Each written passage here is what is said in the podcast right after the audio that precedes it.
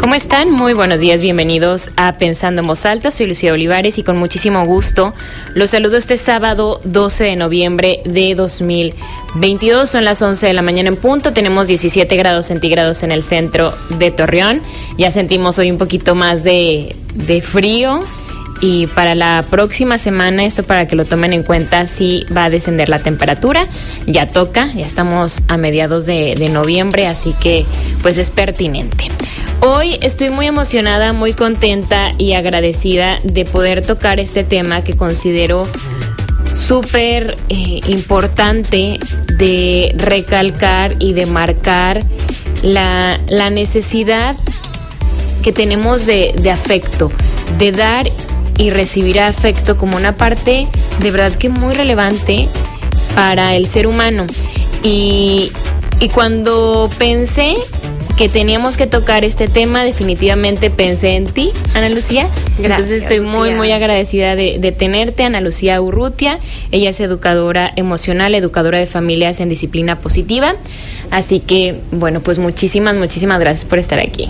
Gracias a ti por la invitación, por permitirme darle voz a lo que tanto me gusta, que es hablar de las emociones, de los afectos y bueno, pues vamos a empezar con este tema tan bonito que elegiste, Lucía. Felicidades porque es algo muy olvidado sí. o el afecto luego lo tenemos como ya lo doy y no me doy cuenta cómo lo doy. Sí, sí, sí, porque creo que y luego cuando decimos, o sea, todos sentimos cariño por muchas personas, ¿no? En nuestra vida.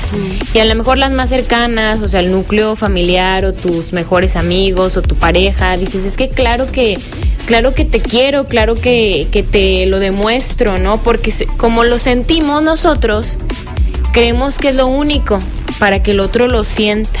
Uh -huh. Pero ¿cuál es la, la importancia de ser capaces de expresarlo? Porque hay personas a quienes les cuesta mucho, ¿no? O sea, acercarse, dar un abrazo, decir un te quiero, eh, compartir un te extraño, una, una caricia, el poner la mano sobre la mano de otra persona. No sé, muchas formas, pero también todos lo sentimos de manera distinta. Así es. Pero el cariño, el afecto, el tacto, eso, eso es, es muy necesario, ¿no? Es muy necesario y empezando porque somos seres humanos y desde que nacemos nuestra necesidad es vincularnos, es sentirnos acompañados por el otro por supervivencia, ¿no? Necesitamos el contacto físico, como lo decías. Entonces esto viene desde que nacemos, nacemos indefensos con la necesidad del otro para sobrevivir, para lograr la autonomía. La seguimos necesitando en todas las etapas de la vida. Y ahorita me gustaría que lo mencionáramos textual, ¿por qué? Uh -huh. Y esto que dices es bien importante. El, yo doy por hecho que, que todo doy afecto, pero sí me hace falta sentirlo y sentirlo implica demostrarlo con este contacto físico, con este contacto visual que logran una presencia plena. Cuando uno siente que, que, tiene esta presencia plena de mamá, de papá, de tu figura principal de apego, es sanador. Eh, ahí está el vínculo. Y es lo que necesitamos, sentirnos sentidos en todas las etapas de la vida. Y creo que, bueno, por, por la situación que pasamos de pandemia y por todo esto, yo creo que debemos de ser conscientes de también lo que, lo que nos sigue haciendo falta el abrazo, el contacto. No, no podemos eh, cambiarlo, suplirlo. como lo logramos? Lo logramos suplirlos por distancia y valorar otras cosas desde la empatía. Pero siento que necesitamos volver a, a darle la importancia que tiene el dar y demostrar y sentir el afecto.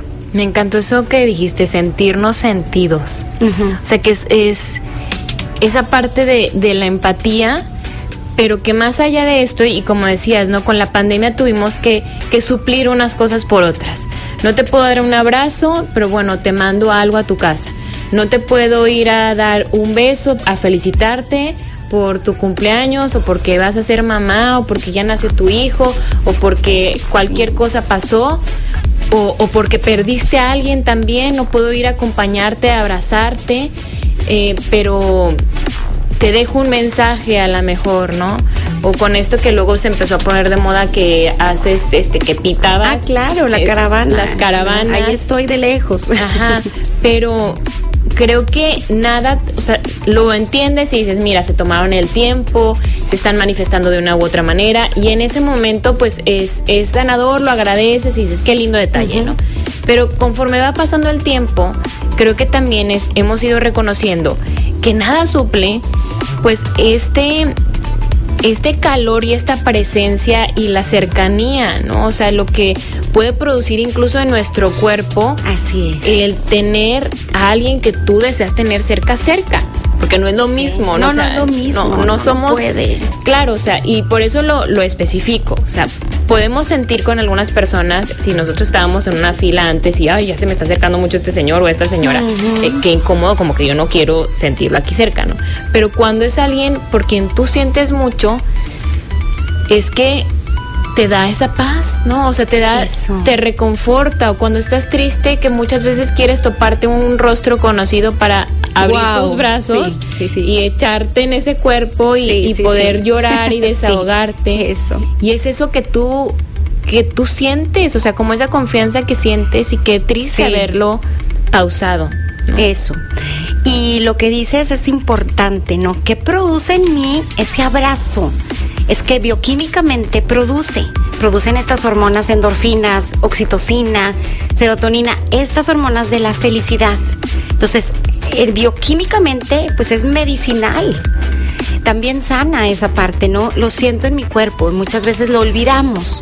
Olvidamos qué se produce bioquímicamente y pues lo damos por hecho y siento que, bueno, fue maravilloso habernos conectado con la tecnología puntos eh, por todas partes del mundo. Estábamos conectados, pudimos hacer nuestra casa oficina, empresa, no sé, escuela. Logramos hacer muchas cosas maravillosas, pero nos olvidamos de, bueno, pues, de estar cerca, de verdad, con los que vivíamos. Siento que nos alejamos en lugar de acercarnos. Pues sí, nos alejamos porque teníamos estos medios de comunicación que nos, ella, que nos ayudaba a conectarnos con gente lejana, pero ¿qué pasó? Nos alejamos de la gente que estábamos cerca. Y, pues ojalá y seamos capaces de, de valorar y seguir viendo pues qué repercusiones tuvo esto. Ir poco a poco reparando. Y más en los niños, en los niños eh, que los asustamos tanto desde el miedo de ponte la mascarilla y, los, y todo lo que escuchaban, ellos también tienen miedo de este contacto. Entonces, bueno, eh, empezar desde la empatía, decir, comprendo tu miedo, pero tenemos que hacer algo, porque con esto vamos a vivir siempre. Entonces, no fomentar desde el miedo y darle la importancia que tiene el afecto, el demostrar, como ahorita lo dijiste, no, algo produce en mí y me hace sentir bien. Pues claro, porque bioquímicamente está ahí moviéndote todo para que tú estés bien, para buscar ese bienestar emocional. ¿Cómo aprendo yo o cómo aprendemos a demostrar ese afecto? O sea, porque sí hay personas a quienes les cuesta mucho. Hay personas que se nota que si tú le dices te quiero, o sea, hay como una incomodidad y que puedes decir, o sea, la gente que nos escuche puede decir, pues sí, a lo mejor porque dice, yo no la quiero o yo no lo quiero, pero puede ser que sí. Sin embargo, el expresarlo o el recibirlo es como, ¿qué hago? ¿Dónde me escondo? O sea, ¿cómo respondo? ¿Sí me explico? Em, y también hay personas a quienes no les es fácil acercarse y, dar un abrazo o pedirlo si es que lo necesitan. Claro. Porque creo que todos en algún momento podemos decir, eh, creo que necesito en estos momentos un abrazo, ¿no? Que, es como caer sobre blandito y, y bueno, que alguien te diga, no pasa nada, aunque sí pase, ¿no? Pero en este momento es como que aquí estoy. ¿Cómo aprendemos a, a expresar esto que estamos sintiendo? Se vincula, así como expresamos el enojo, como expresamos la tristeza también, es como la confianza que o la apertura que tiene una persona para decir eh, te quiero, para recibir un te quiero, para no sentirme em, incómodo, incómodo ante un, un, abrazo, ante un regalo, o sea, como las distintas formas de los lenguajes del amor. ¿no? Exacto. Fíjate, Lucía, esto de las emociones, las emociones son universales y las sentimos todos, con menor o mayor intensidad. ¿Qué pasa con el afecto? Que el afecto no es como aprenderlo, como andar en bici, que ahora así, luego le quito las rueditas y lo logro. El afecto se va a dar porque yo lo sentí. Entonces sí nos vamos a ir a lo principal y donde se formaron los cimientos, que es la infancia. Ahí sí es la infancia, es como, como mamá estuvo o mi figura principal, que suele ser mamá, pero puede ser otra figura principal de apego. Mi cuidador principal, cómo estuvo cómo respondió a mis necesidades y no tanto a mis deseos, porque confundimos como padres, Lucía, deseos y necesidades, ¿no? Los deseos son caprichos muchas veces y bueno, hay que cumplir uno que otro, pero las necesidades abarcan necesidades emocionales también, donde mamá atiende mi necesidad de llanto, donde no me lo ignora. Pero muchas mamás y papás crecimos y, y escuchando las frases de no, no, no, es que no lo cargues tanto que aprenda a dormir llorando y se calma, porque si no, lo malo acostumbras. Ay, esa niña tiene mamitis. Así es porque su mamá siempre la carga. A ver, espérame. Es que, ¿cómo vamos a querer formar una persona autónoma si no damos confianza? Una persona autónoma es que confía en sí misma. ¿Y cómo se forma la confianza? Ahora científicamente lo, lo comprobamos, ¿no? Desde que mi mamá atendió mis necesidades emocionales, me contuvo y estuvo ahí. Entonces nos vamos desde el principio, nos vamos a la infancia a estar dando afecto y saber que lo sientan. Y no quiere decir el afecto como, ay, me acurruco todo el día y lo abrazo y lo papá. No, no, porque para algunos niños va a ser empalagoso. Porque sí, es importante conocer el temperamento. Hay diferentes temperamentos que me permiten ser más, que me gusta, hay otros que no. Pero cuando lo necesito, mamá, ahí debes estar, ¿no? Ahí debes haber esta contención. Entonces, de respetar los tipos de temperamento, no quiere decir que todo el día estés ahí, pero ¿cómo lo estás demostrando? Date ese tiempo de estar pensando cómo. Porque un niño sentido, eh, así de siento que sí soy querido, es el que va a poder aprender a amar, aprender a querer. Mm. Entonces si todo se construye desde, pues sí, la primera infancia, ¿no? Con estas, con estas figuras principales que ya bien lo decías, es, son los papás, o si está ahí presente un abuelo, una abuelita, ¿podría ser también? Sí, claro, la figura de apego puede ser un cuidador principal. El niño hasta los elige, cuando siente que mamá es distante, a lo mejor puede formar este apego seguro con papá. Mm. ¿Sabes? Eh, los que saben. Un hermano mayor. Un hermano mayor o mi abuela, o quién me está cuidando. Ahí voy a formar ese vínculo fuerte. Los niños saben con quién. Formándolo me ayuda para formar mi estilo de apego, que es lo que producimos de adultos. ¿Y qué pasa? Porque luego es esto, ¿no? Que un niño o una niña, un bebé, o sea, de la edad que sea, adolescente, puberto, puedes decir, o puedes no sentir ese cariño de parte de tus papás. Y que los papás pueden decir pues es que claro que lo claro que lo amo no o sea es mi hijo es mi hija y que muchas veces como te compartía esta forma de, amar viene expresada con em, con mucho control a la mejor o con mucha preocupación ¿Y qué pasa si no es la forma en la que un niño lo siente? ¿O cómo siente un niño el afecto? ¿Cómo, como niño, cómo te sientes querido? Wow, me encanta, me encanta tu reflexión o tu pregunta, Lucía, porque justo ayer estuve en el colegio inglés escuchando testimonios de jóvenes adultos eh, de AA, de Alcohólicos Anónimos. Y ellos expresaban su experiencia de cómo cayeron en el alcohol, impresionante, 13 años, y, todos coincidieron en algo, en que no se sintieron vistos por papá o por su figura, aunque ellos estuvieron y dijeron, yo estuve en el mejor colegio de Torreón, yo fui a Disney cuatro veces, a mí no me faltaba nada. Es que yo creía que era de cholos caerme en la alianza de borracho. Nunca pensé que yo iba a tomar el alcohol como la evasión y de esta anestesia emocional que suele ser el alcohol para tapar lo que yo estaba sintiendo. Con unos papás, algunos muy exigentes en el autoritarismo, que no me permitían decirle, oye, me fue mal en mate, porque me iba mal y prefería no contactar con mi mamá o con mi papá sobre estos temas. No sabían que me sentía mal, no sabían cómo me sentía y ni yo sabía expresarlo. Yo nada más sentía que me dolía el pecho. Entonces, bueno, pues ahora estamos eh, al momento que yo escuchaba eso, mira, me vibraba el corazón y decía, claro, es que todo está en la infancia. Claro, es que como paz pienso que le estoy dando afecto porque tiene todo y no estoy vinculándome emocionalmente. Entonces a mí me gustaría decir, ¿cómo? Híjole, conociendo a tu hijo, no hay recetas. Conociendo a tu hijo, ¿cómo viene? Esa cara es de él, ese gesto, ¿qué tiene? Y ahí empezar a lo mejor. primero me gusta decir a los papás, primero por ti, y luego ellos, porque no es un interrogatorio. ¿A quién le gusta que, oye, ¿cómo estás?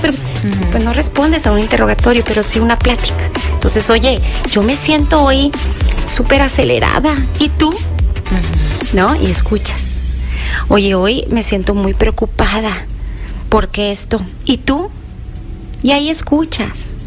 Es muy difícil luego como papás a saber cómo, pero yo siempre les digo, conoce a tu hijo, conoce a tu hijo. Y fomentar la confianza, ¿no? En esto que decías, por ejemplo, personas que pueden recibir o que los papás tal vez no tienen mucho tiempo o están pensando en mil y un cosas y, que a lo mejor ellos creen que les están dando su, a su hijo, a su hija, mucho cariño porque les compran todo lo que ellos quieren, porque los llevaron a Disney, llevaron todos los viajes que quisieron, porque estudiaron en los mejores colegios, porque se fueron de intercambio, porque tenían los, los juguetes más padres o la ropa más increíble. Y mm, sí hay personas que aprenden que eso es el amor o que eso es el cariño y que luego, o, es pregunta, o que, que luego pueden decir, pues sí, sí te quiero, por eso te estoy regalando tantas cosas, o por eso te estoy dando como en, en un aspecto material. ¿Sí pasa? Sí, sí pasa. Y aquí la pregunta sería para, para nosotros como padres, decir, eh, hazte esta pregunta, mamá, hazte esta pregunta, papá. ¿Estás sintiendo cariño? ¿Estás sintiendo afecto mi hijo? A ver, siento que sí. ¿Por qué? Es, es un niño seguro, mm. es un niño que no me pide aprobación por cada paso que da, mm. es un niño que toma decisiones y luego me las comparte. Ahí sí estoy hablando de autoestima de este pilar que yo educando estoy ayudando a formar. Un pilar como viene tan fuerte que estamos buscando esto y esto nos ayuda el vínculo, el pilar de la autoestima que queremos formar en nuestros hijos. Si la tiene, es que estoy dando, estoy dando y cumpliendo estas necesidades emocionales. ¿Sabes? Yo creo que sería un como un parámetro. A ver, me fijo en estas características, ¿las tiene o qué hay que reforzar? Eso es bien importante como conocerlo, porque luego te lo pregunto porque a mí, y, luego no sé qué tanto tiene que ver con la forma en la que recibes afecto o con esto de los lenguajes del amor también, porque yo en, alguna vez tuve un novio que cuando yo le pregunté, ¿me quieres? Su respuesta era, ¿cómo no te voy a querer si te compré esto que costó no sé cuánto. Es un insulto, no sé dinero. me preguntas. Ajá, ¿cómo me estás preguntando? Si siempre te llevo a los mejores lugares, si te acabo de comprar, a gastarme no sé qué cuánto dinero. Entonces, mi pregunta seguía siendo la misma y yo decía, no, a ver, espérate, te estoy preguntando algo. Mi pregunta es si me quieres, no si me compraste o si gastaste. Y él seguía respondiendo igual. Por eso, te estoy diciendo que cómo me estás preguntando eso, si yo, entonces yo entendí ahí, que es que tenemos conceptos diferentes de esto, porque para mí su respuesta, o para mí el dinero, no significa amor o afecto. Yo estoy preguntando de qué siente. ¿Sí me explico? Entonces, por eso pienso en qué tanto es como esta parte en que se recibe el afecto o en que tú lo sientes. Vamos a hacer una pausa y ahorita seguimos hablando.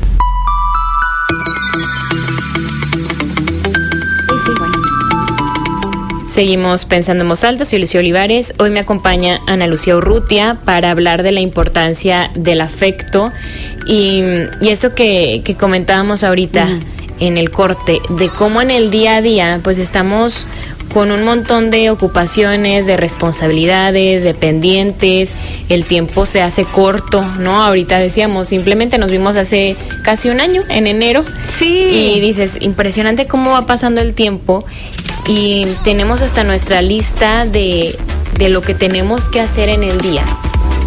Hasta comemos rápido, podemos, te despiertas y rápido te metes a bañar. ¿En qué momento? O sea, porque el tema la importancia, ¿no? O sea, ¿qué, ¿qué lugar le estamos dando a esta conexión que tienes, así, tanto contigo como con las personas que son valiosas para ti, a quienes quieres, ¿no? Y, y qué tanto te das la oportunidad de expresarlo, porque también requiere tiempo, porque no es lo mismo un abracillo así como que, ay, sí me explico, una palmadilla de ya me voy. Y te despides en lo que ya se escuchó que azotaste la puerta o que ya la cerraste o que ya, o sea, también siento que el afecto también es es darle tiempo, o sea, hasta verte, ¿no? Como contigo, pero estamos realmente comiendo juntos, no nada más cada quien en su rollo. Totalmente, fíjate, Víctor Coopers, eh, psicólogo y trabaja mucho en la psicología positiva, dice que vamos como pollo sin cabeza. ¿No? Entre una actividad en otra, entrelazamos tareas, vamos de aquí para allá sin darnos cuenta cómo estamos ofreciendo afecto, cómo lo estamos recibiendo y cómo estamos también con las demás personas y principalmente con nuestros niños, eh, dándoles calma, cómo ofrecemos gestión emocional si yo estoy como un pollo sin cabeza todo el día. Y, y entrelazando, te digo, muchas tareas y lo mismo acabamos haciendo con los niños. Entonces aquí es importante, como dices, en qué momento me doy cuenta, en qué momento me escucho internamente de cómo estoy para poder mostrar afecto. Totalmente. Es que si no me doy cuenta y tiempo para escuchar lo que siento, mis emociones, cómo van, porque durante todo el día estamos recibiendo una cantidad enorme de emociones, no nada más amanecemos con una y ya, todo el día estamos en una plataforma emocional inmensa. Si no nos damos un poquito de pausa, no voy a poder conectar con eso que siento. Y es lo que decías, es que de repente ya vi por qué azoté la puerta y por qué estoy enojada, ¿no? Y claro, si vamos así en el, en el día a día, en el momento, no vamos a poder ofrecer ese afecto ni esa calma. ¿Qué estoy ofreciendo? Y ahí sí es detenernos, ¿qué estoy ofreciendo? Nada, porque yo misma, yo mismo no puedo eh, atenderme a mí.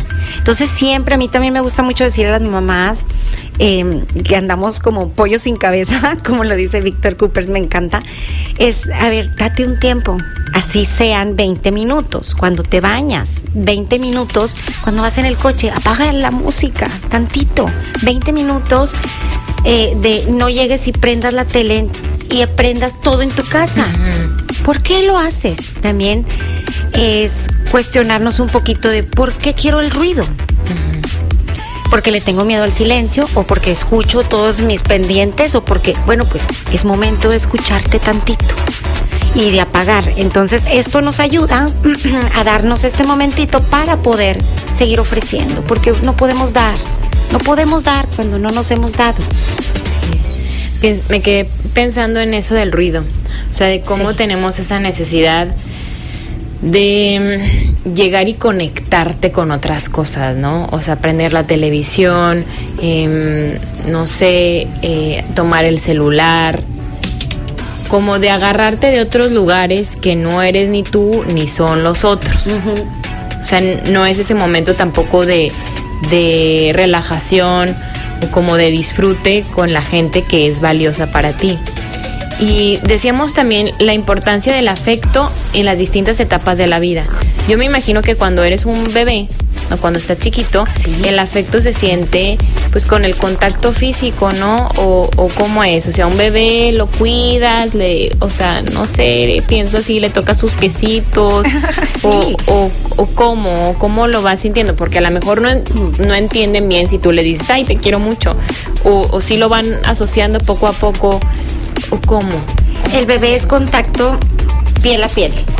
Lo necesita. Estudios desde la Segunda Guerra Mundial lo, hicieron experimentos eh, donde se dieron cuenta que el contacto piel a piel era necesario para sanar a los niños enfermos.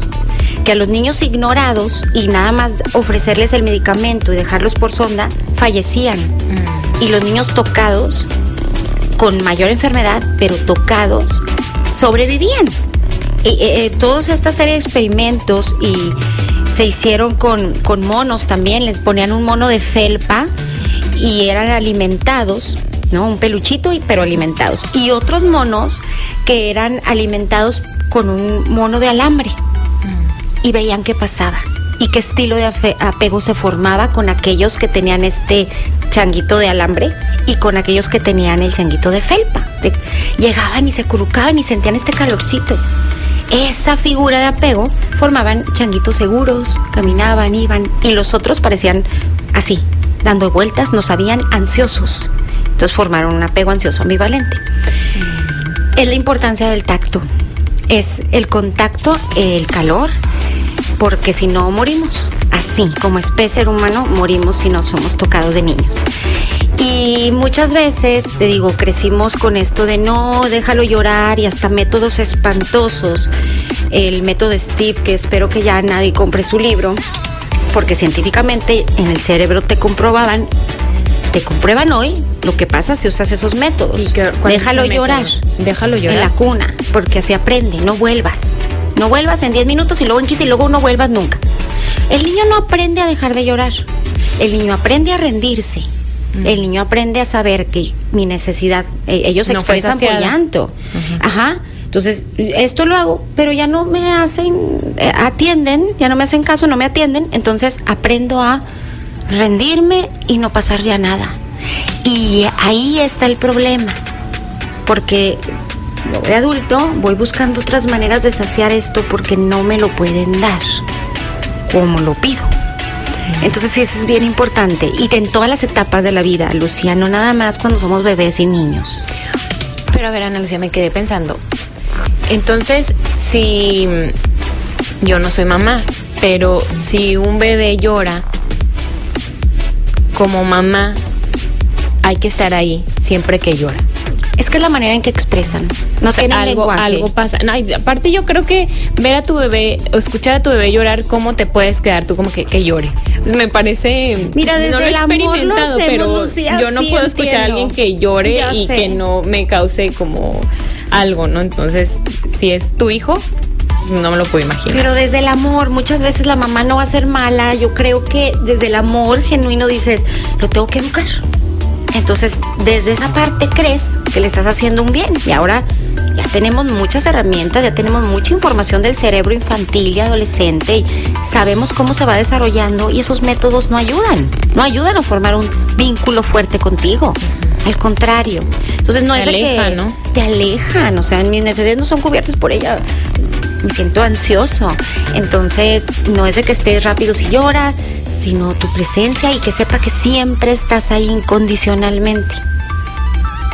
No, ¿qué bebé no ha aprendido a dormir solo? Todos aprendemos. Pero es madurez, pero es la seguridad que ya está brindada, ya me siento seguro, te digo, seguridad y autonomía. No puede haber autonomía sin seguridad. Buscamos niños autónomos haciendo los que sufran, no, no se puede. Ay, no, me estoy pensando mucho. o sea, primero en esto, en esto que dices y pensándolo así, porque sí he escuchado muchísimo, ¿eh? Ana Lucía, como que es que déjalo que llore. Sí lo he escuchado. Sí, sí lo he escuchado. Y esta parte también como de una mamá cansada, ay no, pues ya que llore, yo ya no puedo más, ¿no? Lo he escuchado también.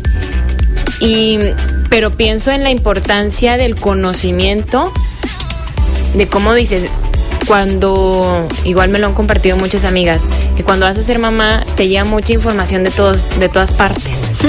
Entonces todo el mundo opina, todo el mundo dice que léete este libro, que ve esto, que así me funcionó a mí. Entonces, si no es información que realmente te ayude, tú puedes estar, em, pues siempre nos equivocamos, pero puedes estar tomando decisiones que no son las que tú quieres para tu hijo, ¿no? O para tu hija. Y además, esto que me quedé pensando también en el niño o en el bebé que dice, estoy llorando, tengo una necesidad y nadie me está haciendo caso.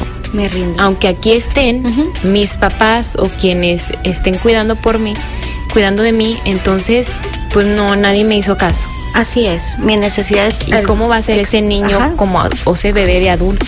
O sea, de no, entonces tal vez ya no me expreso porque nadie viene, ¿no? Qué pena. Me da ansiedad y me está el corazón que no me para de latir al momento que voy a decir algo, porque siento que no. ¿Sabes? Todo viene ahí. O no pido ayuda. Ajá. ¿Vamos a hacer la pausa? Sí, claro.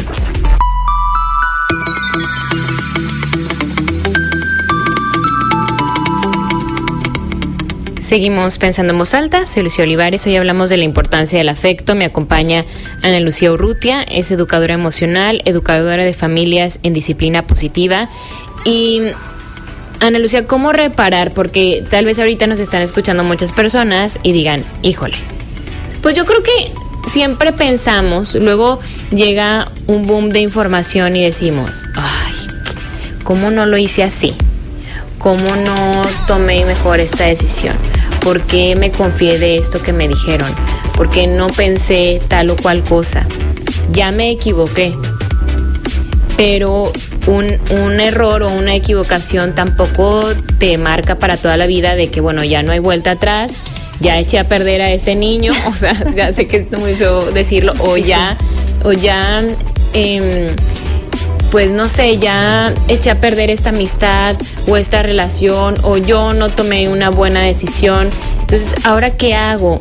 Esto ya, ya me catapulta, me define. Pues no, creo que incluso de, de, de estos errores uh -huh. o de estas equivocaciones o de este ser o sea, de vivirnos como personas que estamos siempre cambiando y que estamos siempre ap aprendiendo, también es muy positivo decir, bueno, ok, ahora qué puedo hacer, o sea, cómo reparamos. Qué bueno que mencionas esto, Lucía, porque como papás nos quedamos así de, ya no tengo oportunidad. O sea, lo que estoy aprendiendo ahorita es que todo fue la infancia y los cimientos y la construcción del hombre es en la infancia. Sí, sí es. Pero tenemos, y María Montessori lo decía, que des después de la infancia, en la adolescencia, tenemos una segunda oportunidad. Esta segunda oportunidad llamada la adolescencia también es momento de reparar. Y también, cuando, aunque diga, híjole, es que mi hijo ya tiene 20, 22, no importa, siempre hay momento de reparar, aunque seas adulto quizá. ¿Por qué? Porque puede haber esta confianza, esta empatía, este vincularme con el otro y decir, me equivoqué, me equivoqué al gritarte, este, desde mi enojo, desde mi emoción, fue mi reacción, pero no la pensé. Quizá te hice daño. ¿Sabes qué bonito sería que ese novio, esa pareja, esa amiga, incluso mamá o tu figura principal llegara contigo y te dijera, desde mi emoción lo hice y tuve esta reacción y no lo pensé, yo no quería dañarte. ¿No? Qué bonito sería, porque haces, wow, o sea, no, no hay mejor eh, pomada, efecto medicinal que el sentir esta empatía por la persona que es significativa o fue para ti en ese momento, que quizá formó un daño. Ahí está el momento de sanar. Siempre tenemos oportunidad de reparar y lo dicen los psicólogos infantiles actualizados, los te dan esta gran eh, noticia, se puede reparar en cualquier momento de nuestra vida. Y me gustaría aquí decirle a, los papás, a ti mamá, a ti papá, que, que el título que te otorgan, el único, así toma, antes de cursar la carrera, es el de ser mamá, es el de ser papá. Y después cursas la carrera, ¿no? Y seguimos cursando la carrera. Entonces, pues por eso no somos perfectos. Y qué bueno, los niños tampoco lo necesitan. Pero entonces con esto, ¿qué quiero decir? Que tenemos oportunidad de reparar porque no lo sabíamos. Y agradecer que hoy tenemos mucho más conocimiento. Hoy tenemos y, oportunidad. A ver, si papá, mamá no repara porque nunca supo, o sea, yo no me, como papá o mamá dices, bueno, yo no me enteré de que, que tenía que hacer o yo pensé que el ser muy exigente con, con, mis hijos desde el momento de decir, a ver, ya se tiene que callar solo porque es niño y no tiene que estar llorando tanto. O sea, sí, sí, sí, sí. hay gente que piensa así por muy... Eh, ridículo que se pueda escuchar, ¿no? O, a ver, se cayó que se levante, ¿no? O, o lo que piensen, que tiene que ser muy bueno en esto y tiene que ser muy buen deportista y tiene que ser un súper profesionista y que le eche ganas y que si llora pues ya lloró tantito y que le siga. O sea, si, si tú fomentas eso porque tú crees que es la forma de amar a alguien, porque le estás dotando de las herramientas para que no se rinda, porque quieres que sea muy exitoso y que le vaya muy bien en su vida. Es tu forma de ser, tu forma de pensar y es tu forma de, de querer lo mejor para él o para ella y así tú amas, ¿ok? Y, y no hay poder humano que te haga cambiar de, de idea de pensamiento. Hay, también esa es una gran realidad. Hay gente que, que no está abierta a muchos de estos temas. Y tú, a lo mejor tú como fuiste niño, fuiste bebé, niño, puberto, adolescente, eres adulto, pasaste algunos años también de tu adultez y dices, y entiendes, y ya, ¿Y ¿sabes qué? Mis papás, claro, sí, me amaron a su manera, mucha exigencia o lo que sea, no sé por poner algún ejemplo, pero hay muchos otros. Ok, eso a mí no me ayudó tanto, ¿no? Ya estoy yendo a terapia, ya me estoy dando cuenta. Eh, estoy teniendo algunos otros conflictos en otras áreas de mi vida por lo mismo o tengo o siempre busco agradar a mis papás o siempre busco agradar a mis amigos o a mi jefe o a mi pareja o a quien sea. Entonces, también tú mismo te puedes reparar. o sea, si si ya esta figura de apego principal no es como que, híjole, voy a tratar de tomarle otra dirección, tú mismo como adulto te puedes reparar, o sea, no tienes que esperar a que tus papás como que, ay, déjame que ellos reaccionen y que vengan a darme todo lo que no me dieron o, a expresarme su afecto de la forma en la que no lo expresaron. Tú puedes decir, bueno, ¿cómo me reparo yo? Por supuesto, qué bueno que lo digas, ¿no? Que no, no nos haya faltado decir lo más importante, ¿no? Lo maravilloso fuera que nuestros padres o quien te hizo daño fuera, wow, reparación inmediata casi. Sí, pero Eso no, vas a estar esperando. Ajá hay muchas personas que no saben que también el corazón necesita alimento, ok, y tú ya eres adulto y tienes la responsabilidad de sanar, de ver si algo no está bien en tu vida, hay que pedir ayuda si tú no puedes hacerlo. Y en este momento sí es como tomar tus herramientas, tu responsabilidad de decir yo también puedo sanar y no voy a esperar a que lo hagan y no voy a juzgar como lo hicieron mis padres. Aquí es importante que, nos escuchen diciendo esto, Lucía, porque no vamos a culpar a nuestros padres porque será juzgarlos y ellos hicieron lo mejor que pudieron con el contexto en el que vivieron, con las herramientas con las que ellos contaban en esos momentos emocionales, sus necesidades, etcétera, y o fueron lo que aprendieron y es lo que dieron. Entonces, yo ya llego a un punto de mi vida donde soy un adulto y ahí me toca reparar para seguir creciendo y para seguir eh, dándome autoconocimiento, conocerme. Y todo esto ya me corresponde a mí, no estar señalando, es que mi mamá no me dio fe, es que mi papá le faltó un poquito más.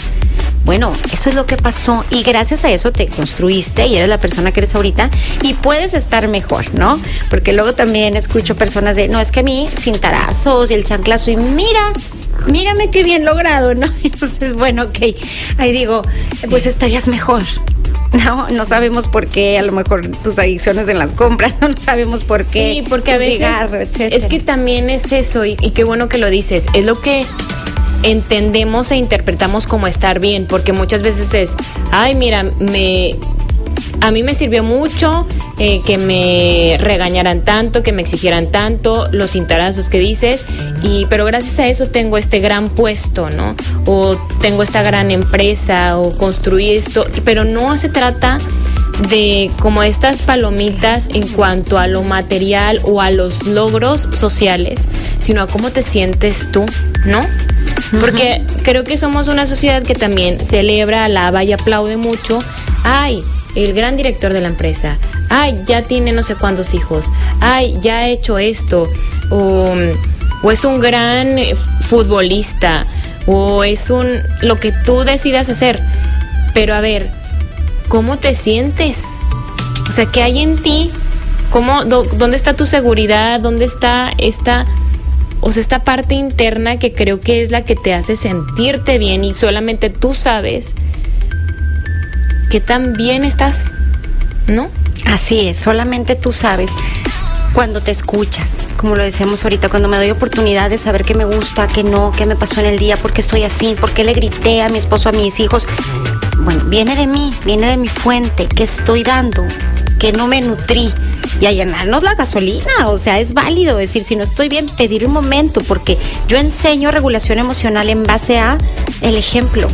O sea, es muy bonito de darles recetas a las mamás y decirle, mira, cuando tu hijo está enojado, dile que le pegue un cojín, pa, pa, pa, y descarga su rabia. Perfecto. Cuando tu hijo tenga miedo, rocía el cuarto y está bien.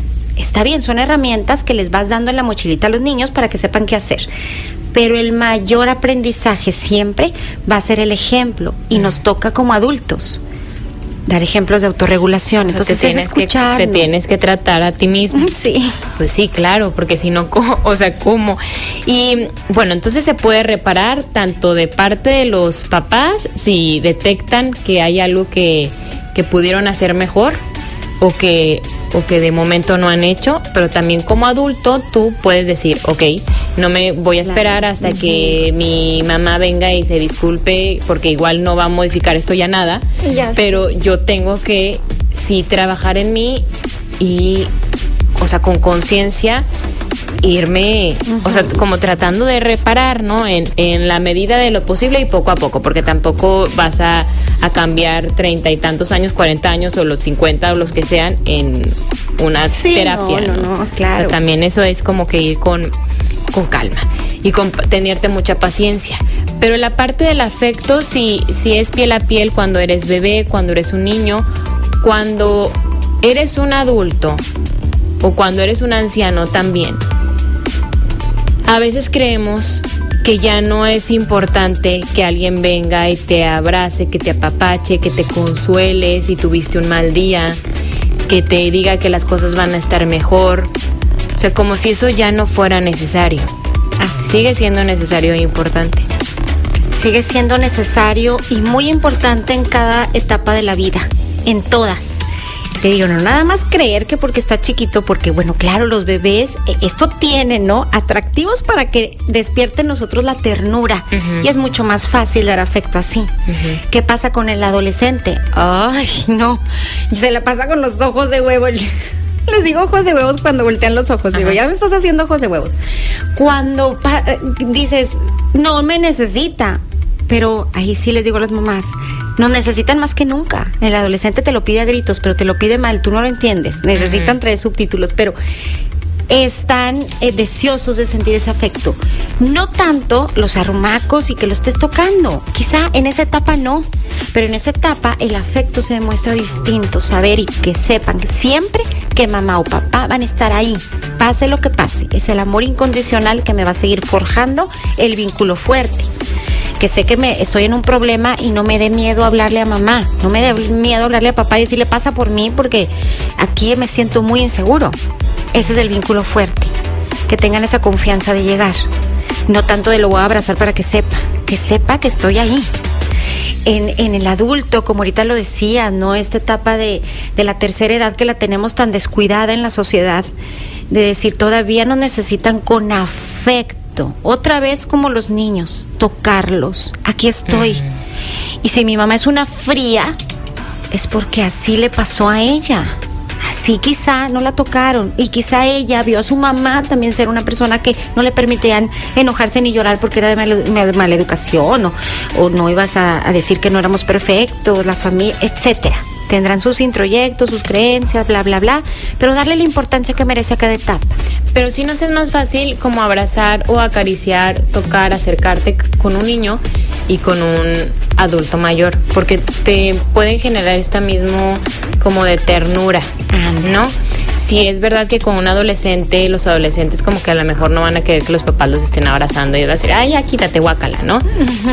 Con un adulto esto me quedé pensando, a ver, ¿qué tanto es el afecto o el contacto físico que se puede entender como una parte de deseo que puedes tener con tu pareja? Pero creo que hay algo más.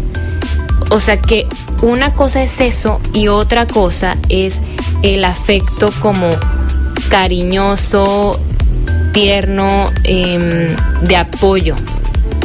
¿Sí me explico? Sí, sí, sí, sí. Es diferente, ¿no? Sí, porque ese hay- contacto piel a piel es- tiene otra lectura, pues. Exacto. Es diferente, yo creo, hay abrazos tan diferentes y que se sienten tan diferentes como hay personas diferentes. O sea, yo me acuerdo mucho de mi papá que nos decía el abrazo del oso. Y ya sentías que te iba a apretar y bueno, podemos hacerlo también así, nombrar diferentes tipos de abrazos. Y lo que tú dices es, que tiene efecto medicinal el abrazo. En ciertos abrazos yo entrego eh, empatía, resuelvo miedos, eh, muchas, muchas cosas doy con ese contacto.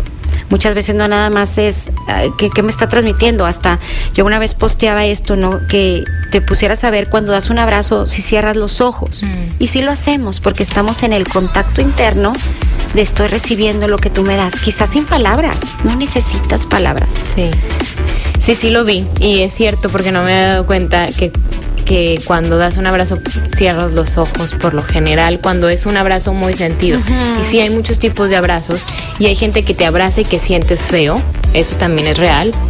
Hay, hay gente que te abraza y que sientes El esta, est- o sientes esta confianza o sientes rico o, o sientes apoyo y tiene que ver creo yo con el con el, el lazo que hayas generado con esas personas vamos a hacer una pausa y seguimos Seguimos pensando en voz alta, ya prácticamente se nos termina el programa, Ana Lucía, y, cerrar con esto de, de la importancia de los abrazos y de cómo podemos fomentarlo incluso en casa, ¿no? O sea, con las personas con las que vivimos, cómo nos, nos expresamos que nos queremos. Ya podemos saberlo, ¿no? O sea, papá, mamá, los hijos, los hermanos, eh, ya sabemos, la pareja, pero cómo tratamos de integrar a la dinámica familiar y cómo le damos ese lugar tan importante a la expresión de ese amor. O sea, ¿qué podemos hacer? Cada familia es diferente, ¿no? Y tienen distintas actividades, horarios y demás. Pero, ¿cómo yo pu- puedo ir fomentando esto de me abrazo, me digo, me hablo, comparto tiempo? Claro, y primero ser compasivos con nosotros mismos, Lucía, porque a lo mejor puede estar pensando ahorita alguien, es que a mí no se me da y no puedo, y si no puedo, pues no lo puedo dar. Entonces esta compasión de decir, bueno, sí, a mí se me dificulta dar afecto físico, el tacto, piel a piel, el abrazo, eh, está bien, no hay que forzarlo, no hay que forzarlo, pero sí darnos cuenta porque nos está costando. ¿Qué me falta? ¿Cómo me puedo acercar para que sí sienta ese afecto? Igual con los niños, no ser tan invasivos, llegarles poco a poco. No tenemos que estar todo el día, pero sí momentos donde sí sienta el niño la presencia plena de mamá o de papá o del cuidador.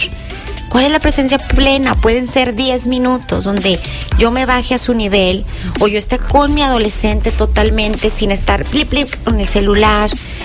Espérame 10 minutos con mi adolescente donde yo estoy viendo sus ojos, estoy escuchando, estoy sintonizándome y ahora sí a lo mejor el contacto físico puede ser rápido, toco el hombro, toco las manos. Ahí se logra un vínculo fuerte. En esos 10 minutos, Lucía, no necesitamos todo el día ni ser la mamá cariñosa oso, porque si no se nos da, se ve forzado y no se recibe igual. Sí. Creo que es eso, ¿no? O sea, ser bien consciente, escucharnos, vernos, creo que también eso, observarnos, identificar las necesidades de unos y de otros, no importa si estás grande, no importa si estás chiquito, no importa si estás muy ocupado, no importa si estás muy desocupado, o sea, todos, todos, de verdad que todos tenemos esta necesidad de afecto, de Todos. dar y de recibir. o sea, tú es. puedes ver, ay, el, el gran empresario, magnate, también él lo necesita. Ajá. Y la niña chiquita también, la ama de casa también. Todos, o sea, todos somos seres humanos y compartimos esto que es esencial, que son lazos, que son, o sea, necesitamos, vivimos en sociedad, necesitamos de unos de otros. ¿no? Así es, para el bienestar emocional. Para tener salud de, integral, necesitamos esto. No lo podemos dejar a un lado. Y hay que darle el lugar que le corresponde, ¿no? que es- es, muy importante. Ana Lucía, pues te agradezco muchísimo. ¿Dónde te encontramos en, redes sociales? Que me encanta. Por favor, síganla. Gracias. De verdad, síganla. ¿Cómo Muchas gracias. Estoy en Instagram y en Facebook como Educación Emocional 2020 y también en mi página web www.educacionemocional2020.com. Eh, ahí podrán darse cuenta de los cursos, talleres, asesorías en línea, uno a uno personalizado. Me encantaría pues que visitaran la página también. Sí, de verdad que es un regalo. Síganla. Muchas, muchas gracias, Lucía. Gracias y un placer encontrarnos aquí. Ojalá que sea muy pronto cuando volvamos a estar. Aprendo mucho de ti, muchas gracias. y yo de ti, gracias. Gracias a Gerardo también en los controles. Soy Lucía Olivares y nos escuchamos el lunes con la información. Conversar es compartir ideas, compartir ideas, emociones, creencias. Pensar en voz alta. Nos escuchamos el próximo sábado. Pensando en voz alta.